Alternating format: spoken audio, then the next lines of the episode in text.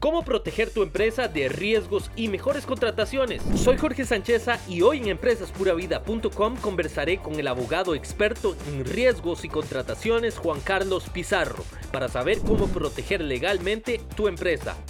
Empresaspuravida.com, te conectamos para mejorar tu empresa. Juan Carlos, ¿puedes explicarme un poco, verdad, eh, específicamente por qué es importante que las empresas contemplen los riesgos y las contrataciones. Ok, vamos a ver, te lo voy a poner así.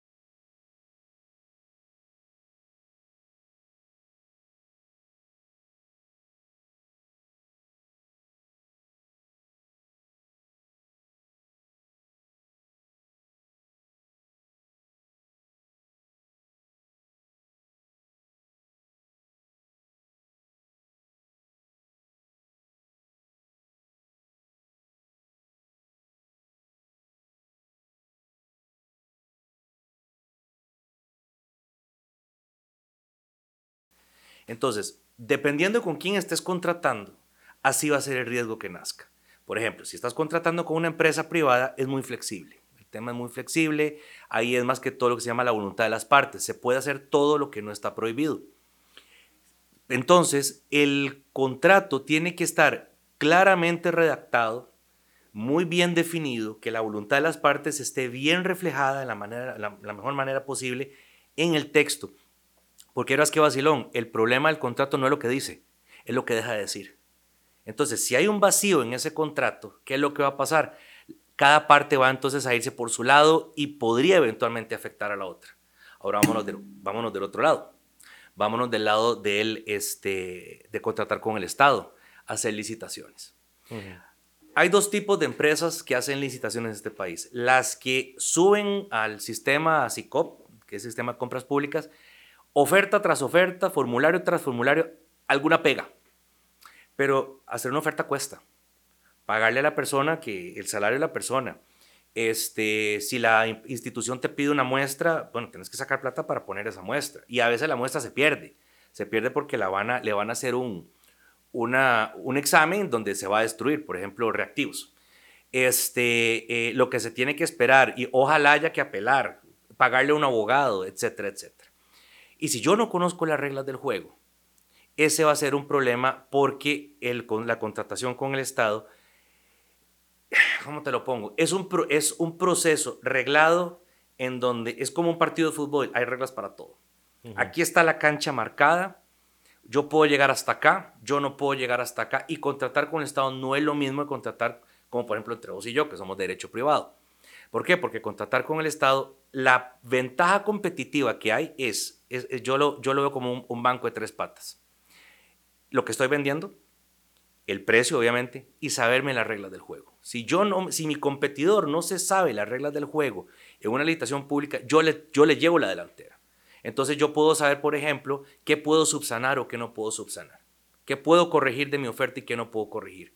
¿Cómo debo ofertar? Imagínate, por ejemplo, hay, hay una serie de detalles, hay un sinfín de detalles que te pueden hacer que ese negocio que parecía muy, muy prometedor simplemente se te fume. Recuerdo el caso de una empresa constructora que una frase le costó 626 millones de colones. ¿Cuál era esa frase? Una vez que nos, se, nos pague el adelanto, comenzaremos la obra. El problema es que el cartel no venía, no hablaba de adelantos de pago. El cartel nada más decía, yo institución pública emito la orden de compra, la orden de inicio y usted en tantos días empieza a construir. Aún así le adjudica, eso es un condicionamiento. Yo condiciono, eh, cuando yo condiciono es que yo le digo a la institución, yo hago, aquí está el cartel, pero yo voy a hacer esto a cambio que usted haga tal otra cosa, apartándome de las reglas. Por eso tengo que saber las reglas del juego. Entonces, este, obviamente los, los, que perdieron apelaron y eh, fue a Contraloría y le dijeron, eh, Contraloría, él se inventó una nueva forma de pago y cambió la forma de entrega, el plazo de entrega y Contraloría le doy la razón. ¿Cómo se defendieron ellos? Diciendo, ah, es que eso lo pone automáticamente, esa frase la pone automáticamente en nuestro sistema. Entonces, ahí hay un riesgo de, de que tu sistema no entiende si estamos hablando de contratación pública o contratación con un privado. Entonces, ¿qué es lo que tienes que hacer para minimizar el riesgo? Revisar tu, revisar tu oferta antes de, antes de subirla. Y entonces, esa pequeña frase de que nos paguen adelanto y vamos a, empezamos a hacer la obra, le costó a la empresa perder un contrato de 626 millones de colones. Entonces, qué pereza perder un contrato por, por, una, por, una, por una frase este, tan sencilla. Otro caso que me acuerdo, eh, para una licitación con el Ministerio de Hacienda Mira, una empresa presentó una oferta de 807 páginas y con la primera hoja, ya a el primer párrafo, ya estaba excluida. Porque puso una serie de condicionamientos de que, por decirte una frase, eh, no se garantiza que no se garantiza la mm, ¿cómo se llama? La exactitud, la exactitud y firmeza de lo que, de, de, lo que aquí, del contenido de esta oferta. Bueno, entonces, ¿qué estás ofertando? Entonces, no le estás dando seguridad a la institución. Y cuando vas a ofertar con el Estado, la oferta tiene que ser este, certera. El precio tiene que ser firme y definitivo. Yo no puedo corregir el precio. Si yo te mando una oferta a vos y me decís, no, pero esto no fue lo que habíamos hablado, que me cotizaste. Aparte de la vergüenza de volverte a mandar la, oferta, no pasa nada. Pero si yo hago eso con la caja del seguro, si yo hago eso con Recope, que me equivoco en el precio, simplemente me despido de la oferta. Hace muchos años este, vi una, una, una, casualmente una empresa de publicidad en donde este, ganó una, un buen contrato, un muy buen contrato, y de ese contrato dependía si seguía adelante o no. Y ganó. Y me pusieron a revisar la oferta y la oferta era impecable.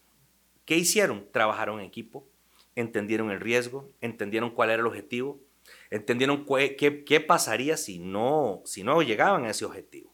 Y cerraban, perdían todos el trabajo.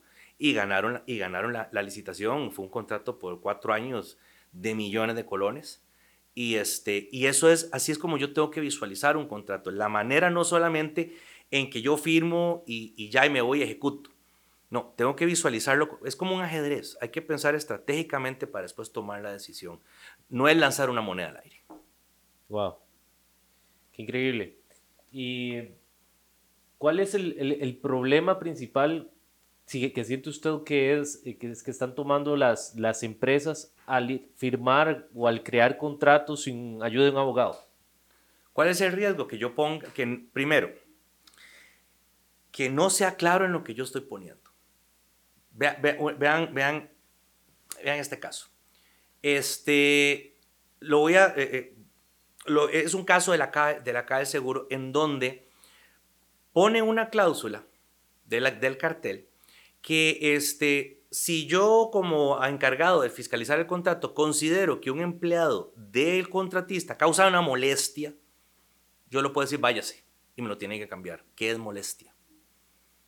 Es muy abierto. Es muy abierto. El, problema cuando yo hago un contrato sin asesorarme es que yo lo redacto y ponga conceptos abiertos, en donde, pero para mí eso significa eso, eso, eso no, pero para mí no significa lo otro. Cuando yo le digo a los, a, los alumnos, a los clientes. Este, ¿cómo le gusta a usted un mango? Uno me dice, bueno, a mí me gusta un mango cela, a mí me gusta un mango pintón, a mí me gusta un mango, un mango bien, maduro. Esos que cuando los comes se te quedan las, las hebras en, los dientes. Entonces, si yo te voy a vender mangos y pongo un mango, eh, este, Juan Carlos Pizarro le va a vender a Jorge eh, mangos de, de, la mejor calidad. Ok, ¿qué es mejor calidad? Como el pintón, mango cele o, o, remaduro. Y ese es el problema, que no define, que utilizamos conceptos, pensamos que a veces un contrato es como un diálogo, como un hablar, de la, un hablar del día a día, y no, es algo muy técnico, es algo muy técnico en donde una coma, una palabra mal puesta, me puede significar en que yo pueda perder un juicio o pueda no perder un juicio. Es más, una, un contrato debe ser la manera en que las partes evitan ir a juicios. Wow. ¿Por qué? Porque cuando yo voy a un juicio, es, es una incertidumbre muy grande. No sabes si vas, vos sabes lo que entró, pero no sabes qué es lo que va a salir. Por eso, esa es la importancia de un contrato. Ahora, peor, hay empresas, ya sea grandes, bueno, las grandes no tanto, están más acostumbradas a esto, pero pequeñas empresas que simplemente hacen contratos verbales. ¿Son válidos? Claro que son válidos. Mientras yo me ponga acuerdo, eh, eh, hay un acuerdo entre cosa y precio, es válido. Pero ¿cómo lo cómo probás? ¿Cómo probás de que, este, mira, este, vos me vas a vender una cámara eh, fotográfica? pero ¿qué, ¿qué, modelo? ¿Qué tipo? Este, eh, eh, óptica o no, este, mecánica, ¿de qué tipo? No sabemos. Entonces, cuando me, me, llegas y me das eso, yo digo, no, no te voy a pagar porque eso no fue lo que yo te pedí. Pues vos me pediste una cámara y empieza esa dinámica de conflicto. Si tenemos un contrato bien hecho, entonces esa dinámica de conflicto se reduce, no se elimina porque no se va a eliminar nunca, pero por lo menos ya las partes saben cuáles son las, eh, las reglas del juego. Eh, una vez hace muchos años este, me, me, hizo mucha gracia, se, una empresa donde yo trabajé iba a contratar el servicio de catering en República Dominicana y el, el fulano nos manda el contrato que ellos usan en la empresa. Eh, la empresa tal se se compromete a, brindar un opíparo y pantagruélico este, cena.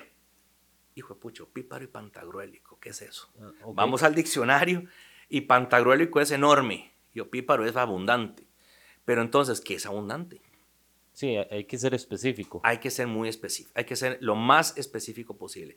Ve qué curioso, por ejemplo, los contratos que hacen en Estados Unidos o en Inglaterra, en, en derecho anglosajón, a mí me da pereza leerlos porque te definen absolutamente todo, las como son, son contratos así y, te remiten a cláusulas anteriores, entonces uno a uno se le, va, se le va el hilo.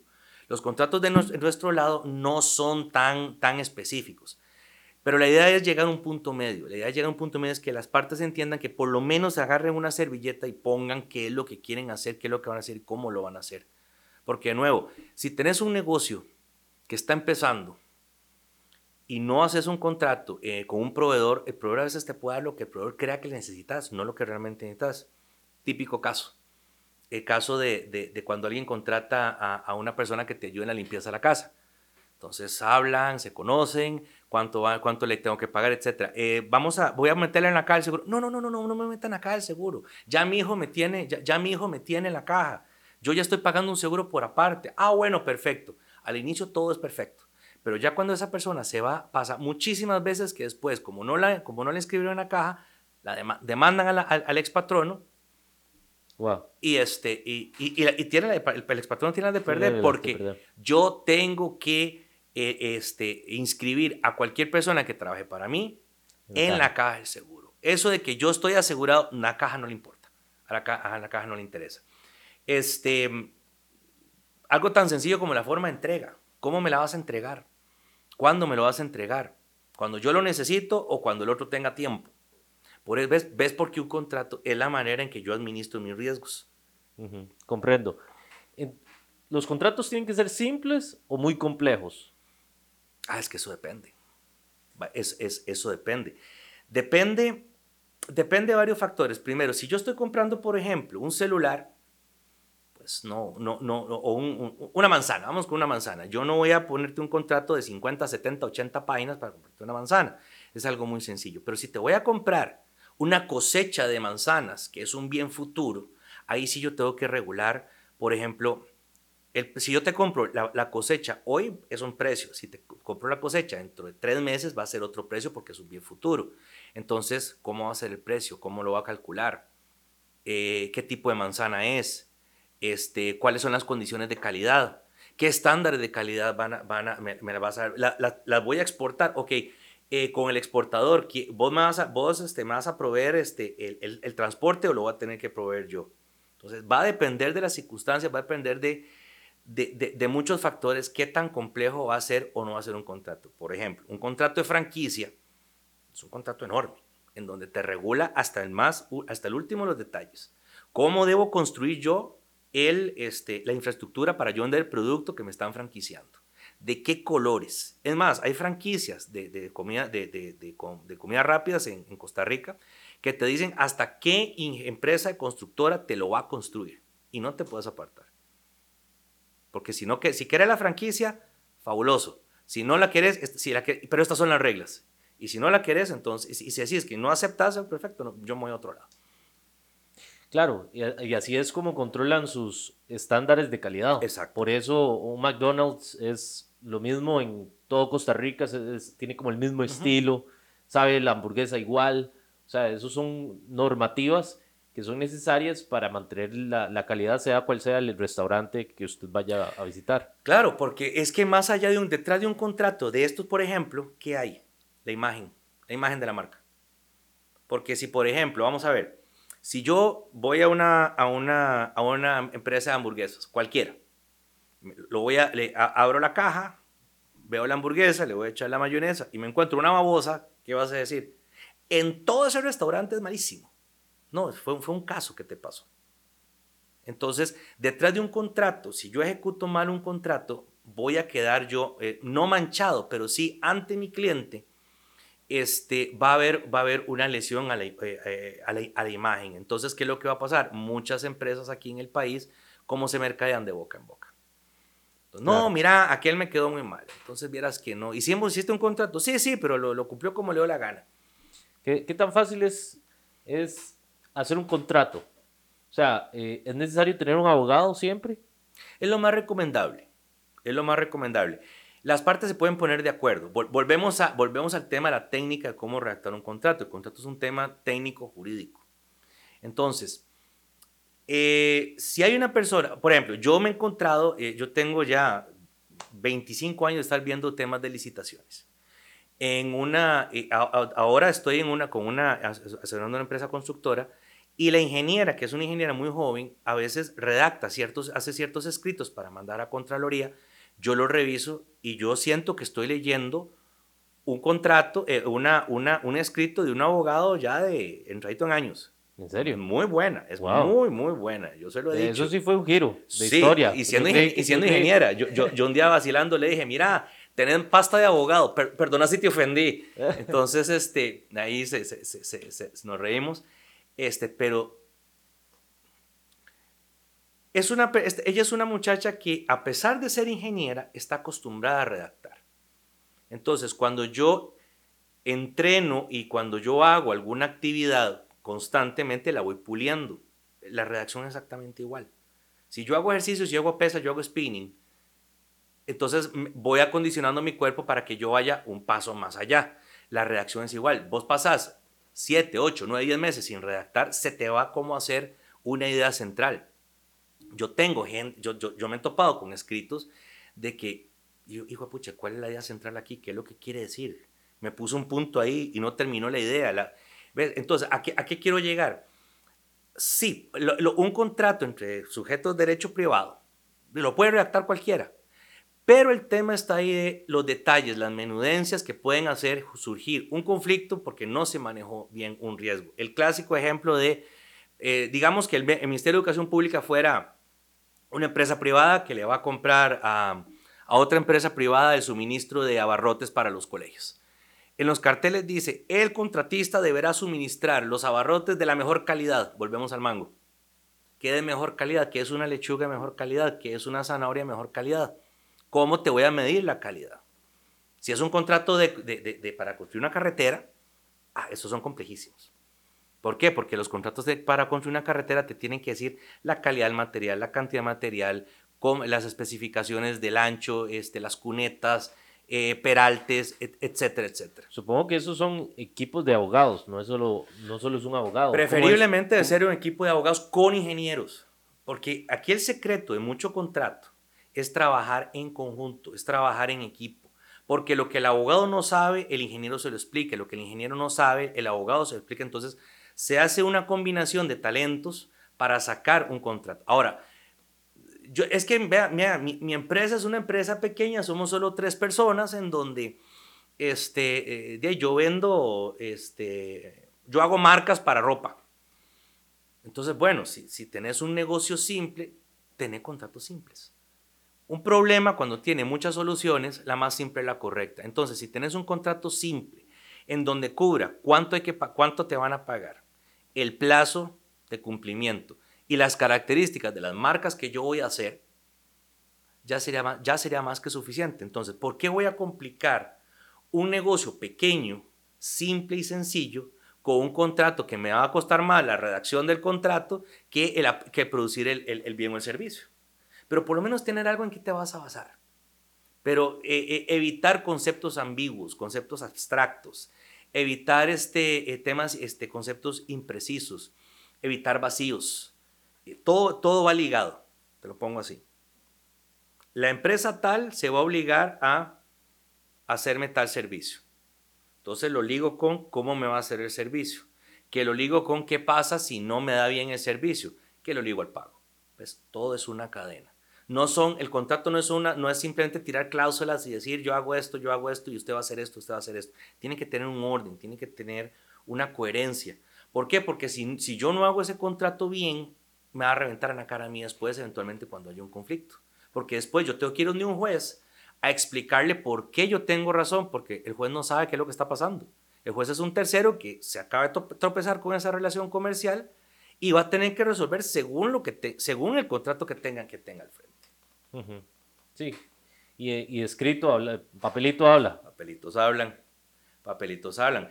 Este, por ejemplo, hay una disposición de hace muchos años en el Código Civil que dice que un una, la cantidad que yo deba y que esté en un contrato no se puede probar con testigos. Se prueba con el documento. Eh, eh, eh, por ejemplo, en laboral, vamos a ver en laboral, los contratos, los contratos de trabajo. El Código de Trabajo dice que la obligación de, tener de hacer un contrato es del patrono y a veces llegamos a un juicio, señor patrono, ¿dónde está su contrato? Ah, este, no, nada más llegamos y fue de palabra. Ah, qué problema. ¿Cómo va usted demostrar que usted tiene la razón si usted no tiene el contrato? Wow. Es, no es solo tener la verdad, es saberla demostrar. Y redactar un contrato para contratar a alguien debe ser algo muy complejo, debe tener un abogado o, qué recomendaciones da usted. Vamos a ver, este, no por, no por hablar por los de mi especie, pero sí lo, lo más recomendable es contar con un asesor legal, pero ojo, el asesor legal debe de ser un facilitador, no debe de ser, es, este, eh, eh, lamentablemente, por deformación profesional, eh, a mí me ha pasado, me, me, pasó en alguna época, en donde el abogado tiene la tendencia a decir, no, así no es, no lo haga así, pero no te da la solución. Entonces, el, ¿por qué? Porque se nos entrena al principio a que tenemos que proteger los intereses del cliente, pero no se nos dice de que la protección del interés del cliente pasa porque facilitarle el negocio al cliente. No es solo porque un, porque un cliente no es este, eh, mira, no hice el negocio, este, pero me protegí. Pero, había una manera, había, una, había otra manera de, de, hacerlo. Sí había otra manera. ¿Y por qué no me dijiste? Típico caso en, la, en, en instituciones públicas, por ejemplo. Yo fui funcionario público. Entonces, los que hemos salido del sector público, tenemos la eh, eh, en algún momento tenemos la tendencia a decir, esto es así, pero no damos la alternativa. Ya cuando me metí en el sector privado, ya a, como dicen mi papá, a revienta cincha, tuve que aprender de que tenía que ir más allá. Entonces, el abogado, mi, recomendación es búsquese un abogado que facilite las cosas. Eh, mira, este, esto yo lo puedo hacer así. No, usted no lo puede hacer así, porque por estas y estas razones. Pero la manera de hacerlo bien es esta otra. A mí sí me caen mal la gente que, que, pone así de, buenas a primeras que no se puede. O sea, sí. Ay, ¿por qué no se va a poder, man? Ni que, ni que existiera, digamos, una ley universal así de, de la gravedad, madre, de que no, no, de que no se pueda algo. Mira, este, hace, me acabas de recordar un colega de Buenos Aires, cuando yo trabajé en una empresa de telecomunicaciones que tienes este, eh, eh, sucursales en todo el mundo el, eh, el abogado de Buenos Aires me dice, mira, el, el country manager es una raza aparte. Si el country manager te dice, voy a matar, quiero matar a esta persona, vos le decís que no la mate. Le decís, ¿has pensado no matarla? ¿Ves qué diferencia? A veces hay, que, hay que leer al cliente. Hay que saber, eh, hay, hay, que a veces ser psicólogos. Hay clientes en que, por ejemplo, tengo clientes en que me llaman todos los días ok, los atiendo todos los días. Hay clientes en que si no me llaman una vez al mes y yo los llamo al día siguiente que terminó el mes, se sienten súper atendidos. Entonces, pero todos necesitan una solución. Todo cliente necesita una solución a su problema, no solamente decirle eso no se puede. Cuando un abogado debe decir no se puede, definitivamente no se puede, cuando ya realmente lo que te están preguntando es, es ilegal Por ejemplo, mira, yo puedo vender cocaína. Mira, este, has probado no venderla. No, no, eso no se puede. Mira, yo vieras que me, me dijeron un negocio buenísimo. Es vender órganos humanos. ¿Se puede vender? No, no se puede. ¿Ves? solo tema, casos así. Pero este, pasa mucho en la administración y es, y es frustrante con la administración pública, en donde la administración te, no, no se puede. Pero es que necesitamos cambiar. No, no se puede. Usted me ofreció esto y esto es lo que tiene que. Pero entiéndame, el fabricante ya no lo hace. Ah, entonces lo voy a multar. O sea, a veces es una visión tan cerrada que yo un contrato no lo puedo ejecutar con una visión cerrada. Eh, tiene que ser flexible. Juan Carlos, ¿y, y por qué crees que es ese tipo de psicología de esas personas? ¿Por qué, por qué, qué, has notado en ese, o sea, son sancionados o temen ser sancionados y por eso te, dan, dan, esas respuestas? Ok, eh, eso no tiene, una, eso no tiene una, sola, una sola respuesta y depende, depende de quién te diga que no. Si es un funcionario público privado, que, porque también pasa en el sector privado, hay empresas, hay empresas privadas, yo me he topado empresas privadas que te dicen, eh, el, funcionario te dice, no, la que quien te atiende ahí en la, en, la, en, la, ventanilla te dice, no, eso no se puede, cuando sí se puede hacer. Este, eso pasa, por ejemplo, eh, falta de capacitación. Las empresas simplemente llegan, te sientan y muchas empresas llegan, te sientan y no te explican cómo hacer las cosas. Entonces, cuando la persona se enfrenta a algo que se te sale del guion, mejor digo no porque no sé. En vez de, eh, se le atribuye a Einstein una anécdota de que un alumno le hizo una vez una pregunta y Einstein no sabía la respuesta. Entonces él contestó, la respuesta no la sé, pero sé dónde conseguirla. Entonces andé a conseguir la respuesta. Eh, pasa por este, eh, un tema en donde es un ambiente, es un ambiente eh, empresarial en donde la sanción, tenés una, una, pistola aquí y en cualquier momento yo siento que me van a sancionar. Pasa mucho en el sector público, me va a caer auditoría. Entonces prefiero decir que no a riesgo, a, algo paradójico. Le digo que no a quien, con quien estoy contratando. No hago lo que tengo que hacer. Me demanda, me gana, le tengo que pagar daños y perjuicios, pero al final yo le dije que no, pero el juez me dijo que es lo que tenía que hacer. ¿Y qué tan común son las demandas en el sector público? Uy, muy comunes. ¿En serio? Son muy comunes. Todos los días se están demandando a las instituciones públicas. No necesariamente les ganan, pero todos los días las están demandando eh, todos los días, este, y es que eso, eso es un problema de cierto, no todos los funcionarios públicos son así, pero hay cierto funcionario público que yo me, ha llamado la atención de que si no tiene a qué o a quién echarle la culpa, le dice que no. Yo tengo la experiencia de que un, con un funcionario le hice cuando estábamos un tema de una planta, una planta de energía, yo me quito el sombrero frente a ese señor. ¿Qué hizo? Este, estábamos eh, eh, los abogados de los, del banco que iba a financiar la, el, proyecto, estábamos nosotros los de la empresa y estaba él, de parte del ICE. Y resulta que el legal del, del ICE decía, no, esa, esa cláusula no se puede. Pero no me da la solución. Entonces estábamos proyectando el contrato. O se cambiaba esa cláusula de alguna manera o no había plata y no había, no había proyecto. Entonces, este, era ese debate. Entonces, si uno se queda viendo la pared, viendo la cláusula nada más dice, ¿qué, qué, qué hacemos si lo rectamos así? Los abogados del, del, banco, felices. Si ellos estaban felices, nosotros estábamos felices también. Y ese, yo me como la bronca con legal. Y lo logró hacer. Wow. Entonces, ese señor, como funcionario del ICE, fue un facilitador. ¿Por qué? Porque tenía claro el objetivo del contrato. Tenía claro que el ICE necesitaba esa planta. Y el objetivo era tener la planta, no de ver si, si le ganábamos al banco el pulso de que redactamos la cláusula y se quedó así. ¿Ves? Entonces, hay que ser flexibles. Cuando yo voy a tener una relación comercial con alguien, tengo que ser flexible. Pero los ticos tenemos la mala maña, al menos de que cuando se nos da un mal servicio, no, mejor no digo nada para no ser problema. No, estás haciendo un contrato donde estás pagando por algo. No es de que haya que ir a demandar a todo el mundo a cada rato. No, no, ¿para qué? Yo, yo soy un abogado que no, yo, no, yo no soporto las demandas. Yo casi no te llevo juicios o prefiero no llevarlos. Prefiero un mal arreglo a un buen pleito. Un buen pleito en tribunales te puede durar 5, 6, 7 años. Entonces, eso no le sirve a nadie. Las demandas al Estado, sí, son muy comunes. El, Tribunal Contencioso Administrativo, que es el que lleva los, pleitos contra el Estado, está saturado. Está saturado. Eh, por ejemplo, yo el, en noviembre de 2020 presenté una demanda, ya no había, ya, era lo único, la, la, última opción. Presenté una demanda y me la fueron. Vea, fui a audiencia hace como, cinco, hace como tres meses, dos años más tarde. La audiencia, falta ahora que resuelva primera instancia. Y si la, y si la institución apela ante los magistrados de la Sala Primera de la Corte Suprema en casación, solo que los magistrados me lo admitan, el, admitan el recurso, es año y medio. Solo que lo admitan para verlo. Y unos dos años más para que resuelvan. Entonces, acudir a un sistema judicial que está saturado no, no, no es bueno. Por eso entonces, entre mejor hagamos un contrato y entre mejor las partes entiendan que tienen que cooperar la una con la otra, sea una pyme, sea una transnacional, en esa misma medida vamos a estar evitando el riesgo de que de un litigio. Porque un litigio no le sirve a nadie. Wow.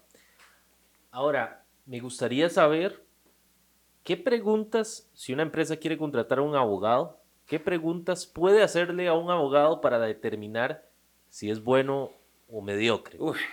Me estás haciendo una pregunta, una, una, pregunta comprometedora porque este... Revele la verdad, Juan Carlos. Revele la verdad. Sí, yo, yo, yo maté a Kennedy. Este, ¿cómo te lo pongo? Vamos a ver.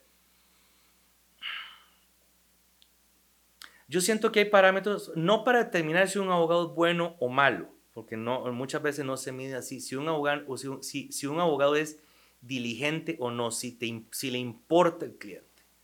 Por ejemplo, eh, que si el cliente llama y le dicen, no, no está, no, no, este, eh, no lo puede atender, o te pone la secretaria o te pone el asistente, y, lo has pasado, yo sé de, clientes que han pasado, es más, yo lo he vivido, yo cuando, cuando estuve trabajando en empresas como abogado interno, contratamos abogados externos, y yo sé lo que es estar, llame que, eh, yo sé lo que es estar en un aeropuerto a punto de salir a Honduras para ver un tema de la empresa y que teníamos que presentar un documento ese mismo día y yo aquí en las escaleras del avión tratando de, dejándole un mensaje de, de, voz al abogado que no apareció en cuatro o cinco días y yo no sabía qué es lo que estaba haciendo porque no lo localizaba.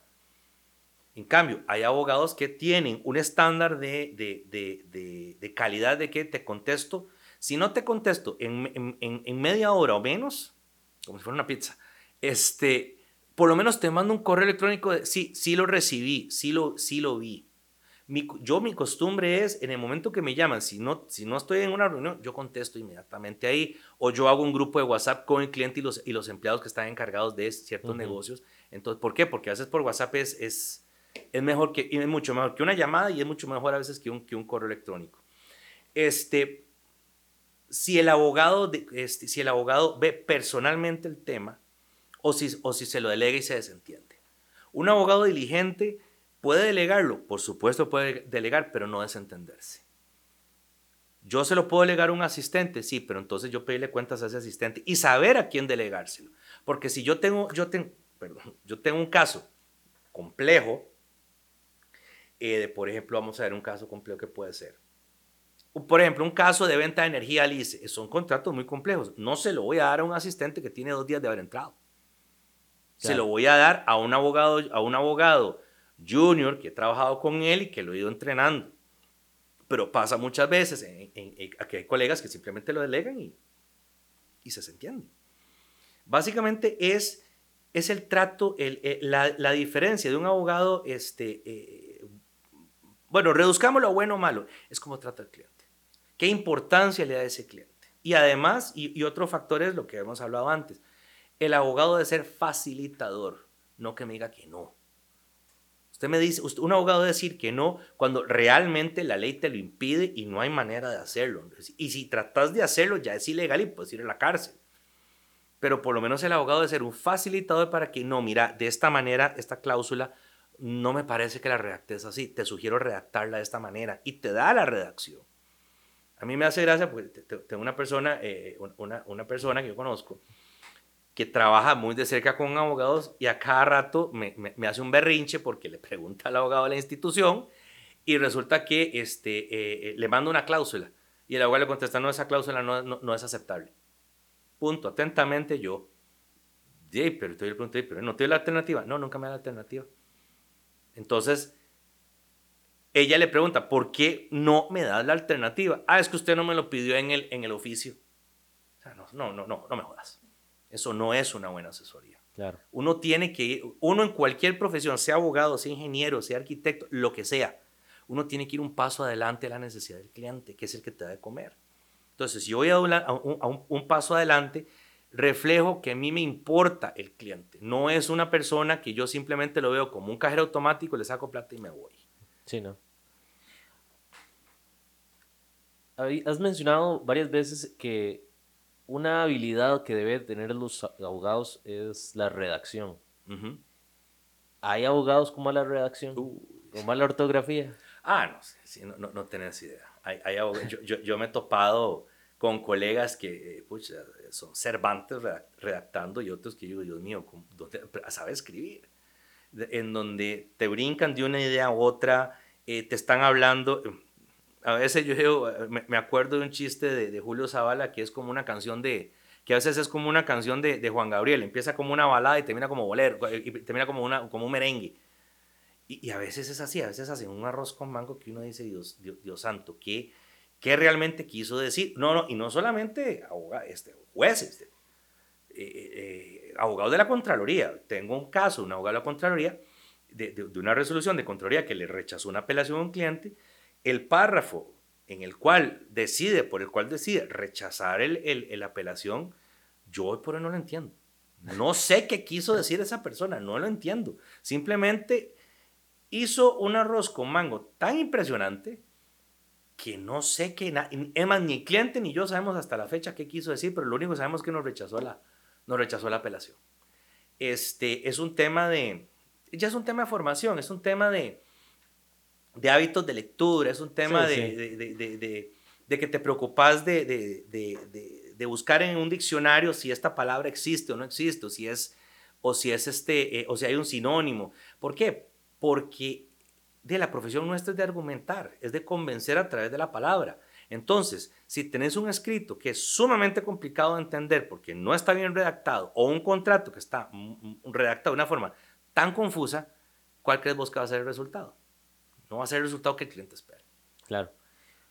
Eso me recuerda bastante mi, en mi época del colegio. Tenía un profesor de español que el Señor siempre llegaba y era todos los días, era clases de cómo resumir. Entonces nos daba periódicos y nos decía, bueno, este artículo de, esta, de una hoja de periódico lo van a resumir en un párrafo. Y nos enseñaba técnicas y todo para poder resumir todo eso. Nosotros le preguntábamos, eh, Humberto, ¿por qué, o sea, ¿por qué es tan necio usted con, con, con hacer que nosotros hagamos resúmenes? Y él nos dijo, vea, esta habilidad les va a servir para la universidad. Hoy por hoy es la habilidad que me da de comer todos los días. Porque a la hora de hacer videos, los videos cada vez hacen que sean más cortos. Siempre, se, o sea, con esta época de redes sociales y todo, antes un buen video largo era de 30 minutos. Hoy un video largo es de 5 minutos. Y entonces hay que hacer videos y amarrar ideas en tan solo un minuto. Sí. Y tal vez son grabaciones de 10 minutos que tenés que sacar de ahí un minuto muy bueno. Entonces siempre, siempre eh, le agradezco mucho a mi profesor, Humberto Paniagua se llama, y por enseñarme esa habilidad. En tu caso, ¿Cómo aprendiste esa habilidad de, de redactar de la manera efectiva como lo haces? El tiempo. El tiempo cuando tenés, cuando estás, vamos a ver, cuando estás en un bufete que te empieza a cargar de trabajo, no te puedes, no te puedes em, empezar a hacer, a hacer, eh, redactar el Quijote de la Mancha. Tienes que ir al punto. Ojo, hay clientes. Yo te puedo hacer un, escrito que en un párrafo digo lo que es y con eso ya es suficiente. Pero, pero hay clientes, a lo largo de la vida me he topado con gente que dos hojas, tres, ve solo esto. Entonces, ¿qué es lo que pasa? Cuando hay, gente que cree que porque yo pongo más, este, habla, eh, eh, más papaya, más papaya, como dice una amiga mía de una compañía de trabajo, o pongo más criterios de contraloría, o pongo más criterios de la corte, ya con, ya, ya más y se sienten satisfechos. Bueno, si el cliente quiere eso, hay que dárselo. Pero yo, pero yo dejo el párrafo que necesito.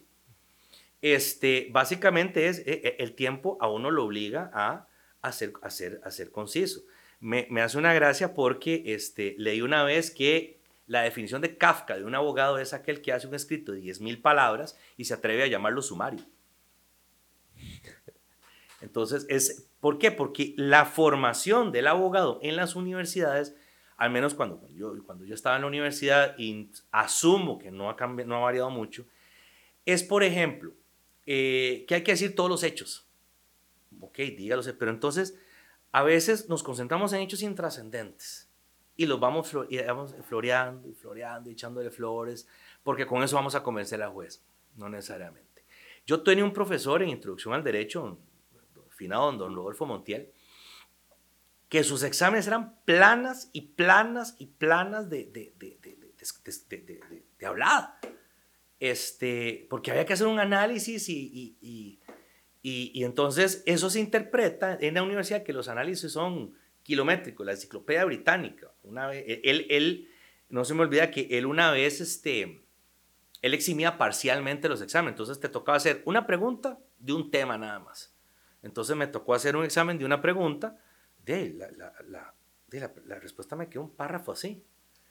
Llega, se me queda viendo y me dice, Pizarro, lo veo pegado. digo, sí, don Rodolfo, es que yo ya creo que ya puse todo lo que tenía que poner.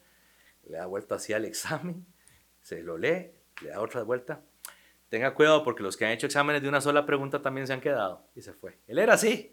Él, él, era así. Él, él, él tenía un humor negro buenísimo.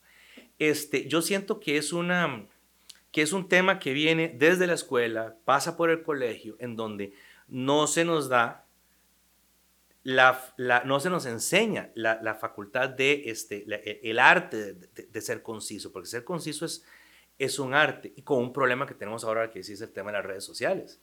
Este, tengo entendido que hay estudios que dicen que el ser humano ya, ya se le ha reducido su capacidad de atención a la de un pez dorado. Tenemos la atención de un pez dorado. Entonces, captar la atención de la persona tiene que ser aquí. Si vos llegas, un editorial, lo ves en pantalla y es un montón de palabrería, la gente, no, la gente ya no lee. No, ya no lee. La gente ya no lee. Y si vas a poner algo, yo, yo escribo en LinkedIn. Entonces, ¿qué es lo que trato de hacer? Que los, el blog que yo tengo en LinkedIn lo leas en, en máximo dos minutos.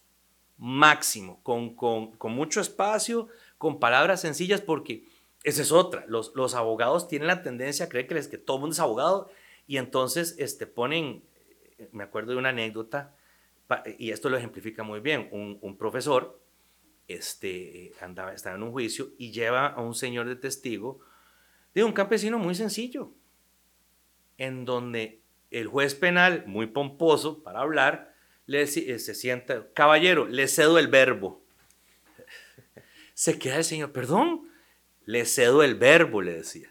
Se vuelve donde mi profesor y dice, ay, ay licenciado, yo, yo, no, yo no sé que esto era en inglés, le dice si vos vas a dar una asesoría y te elevas y pensás que le estás hablando a un juez o a un académico y, el, y, tu cliente no te entiende, esa asesoría no vale nada. Porque lo que yo necesito es que mi cliente entienda lo que te le estoy diciendo. Entonces, a mí como me gusta en los blogs escribir es de una forma muy coloquial, muy sencilla y al punto. Entonces, si tengo que citar algo, por ejemplo, yo a veces comento resoluciones de Contraloría. Ok, la Contraloría dijo esto. Para evitar esto, haga esto, esto, esto y esto y hasta la próxima. Pero a veces he visto colegas en redes sociales que tienen la intención de escribir un blog, pero yo los empiezo a leer y yo digo, pero esto, esto lo entiende un abogado, esto lo entiende un juez, esto no, le, no, es que no lo entienda el, el, cliente, es que no le, va a, no, no, le, no le va a llamar la atención siquiera. Con eso no consigue clientes. No, con eso, con eso no, es porque escribir para un abogado es, es, crear, es, es crear tu marca, es, es crear tu, tu, tu, es llamar la atención de que, ah, esta persona sabe y comunica bien. Los abogados somos comunicadores también es un tema también de, de, formación, de personalidad. Yo conozco, por ejemplo, un, un abogado que, eh, un colega no, no es inteligente, el tipo es brillante. El tipo es de los mejores abogados que yo he visto en mi vida, pero es muy tímido. Vos lo lees en un escrito, el tipo es un tigre, un escrito. El escrito te come. Y vos lo ves, tiene una imagen este, eh, tan, eh, tan tímida, tan, a veces pero tan, tan poquita cosa. Pero ves el escrito y el tipo, eh, o lo ves en juicio, el tipo se transforma. O sea, eh, en juicio él actúa y se transforma. Así es. Así es, pero en la vida real es, es muy tímido. Exactamente, es muy tímido. Entonces, es un tema de personalidad, es un, es un tema de ego. Y sí, los abogados tenemos un ego este, eh, que, que a veces no, no, no, cabe en habitación los dos. Este, pero, volviendo al tema, un buen abogado, un mal abogado, para mí, usando esos términos, se diferencia cómo trata al cliente. No necesariamente tiene que saberlo todo, los abogados no tenemos por qué saberlo todo ni ganarlo todo, porque tampoco podemos ganarlo todo. Pero en el momento en que el cliente, te importa el cliente, en el momento en que eh, asumís, hay, hay, una, hay una máxima ética para el abogado. Los casos se llevan como propios y se pierden como ajenos. Porque yo tampoco puedo perder un caso y echarme a morir por, por algo que no es mío. Pero sí tengo que llevarlo con la pasión como si fuera mío. Es igual que un médico. Un médico tiene que según el juramento hipocrático, tiene que, donde sea donde sea, tiene que aliviar el dolor. Pero los médicos les, les, les enseñan a cómo lidiar con la pérdida de un paciente. No se pueden echar a morir. ¿Por qué? Porque al final de cuentas se mueren ellos también. De la tristeza, la depresión, del luto. Por eso a veces son tan fríos. Pero son fríos por eso mismo. Porque si, no, si, el, si el médico, le, obviamente les afecta porque no son de piedra.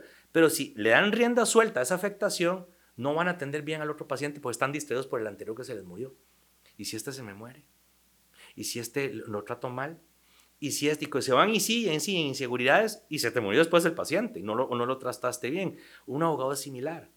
Un abogado tiene que llevar las cosas como que, no como si le importara, le tienen que importar, porque una persona se puso en tus manos para que le arregles un problema de cualquier, de cualquier, independientemente, puede ser de cualquier naturaleza, desde que necesito que no me, que necesito no ir a la cárcel, soy inocente, ayúdame. O mira, necesito hacer este contrato porque necesito vender, hacer una venta. El, el, buen abogado se diferencia de la forma en que, en que trata al cliente, el, la calidad del servicio. Un servicio que no sea distante. Yo a mí, a mí, este, eh, eh, a mí yo estoy acostumbrado a un servicio eh, personal, personal este, que yo hablo con, con, con, con, Yo no tengo ningún problema en que me llame un asistente de un cliente. Y no, es el cliente el que me llamó. A mí, a mí no me interesa quién me llame ahí y qué posición ocupe dentro de la, de la, empresa. Me llamó el cliente. Tengo la experiencia de una amiga mía que era, eh, ella este, eh, se fue a la empresa donde yo trabajé, llegó a ser eh, director de un área de proveeduría de otra empresa donde se fue, llama al abogado para pedir una certificación y el abogado le dice, es que no tengo por qué hablar con usted, usted no es el punto de contacto. Usted no tiene por qué pedirme nada. Hasta luego. Así. Yo, pero oh. por Dios. Entonces, eh, eso, eso no, eso no. Es más, hasta por un tema de educación y, reglas de urbanismo básicas. Sí, ¿en qué le puedo ayudar? Sí, ok, perfecto. Este, hagamos una cosa. Eh, yo le con mucho gusto le atiendo, pero acuérdese que tenemos un canal de comunicación para tener orden en la comunicación, porque si todo el mundo empieza a pedir, a mí me indicaron en financiero de que hay, hay que controlar los costos y hay que darle una trazabilidad al costo. Entonces, eh, yo le sugiero para la próxima, a ver, dígale a esa persona que me lo...